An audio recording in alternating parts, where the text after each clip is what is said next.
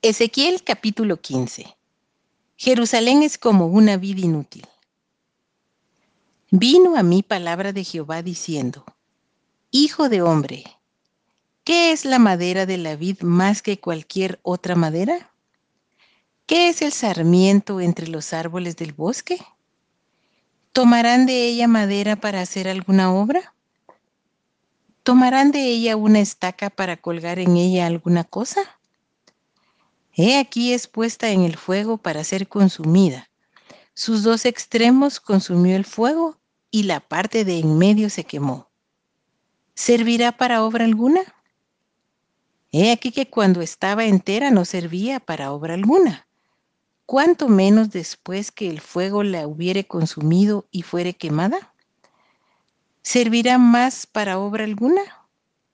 Por tanto, así ha dicho Jehová el Señor como la madera de la vid entre los árboles del bosque, la cual di al fuego para que la consumiese, así haré a los moradores de Jerusalén.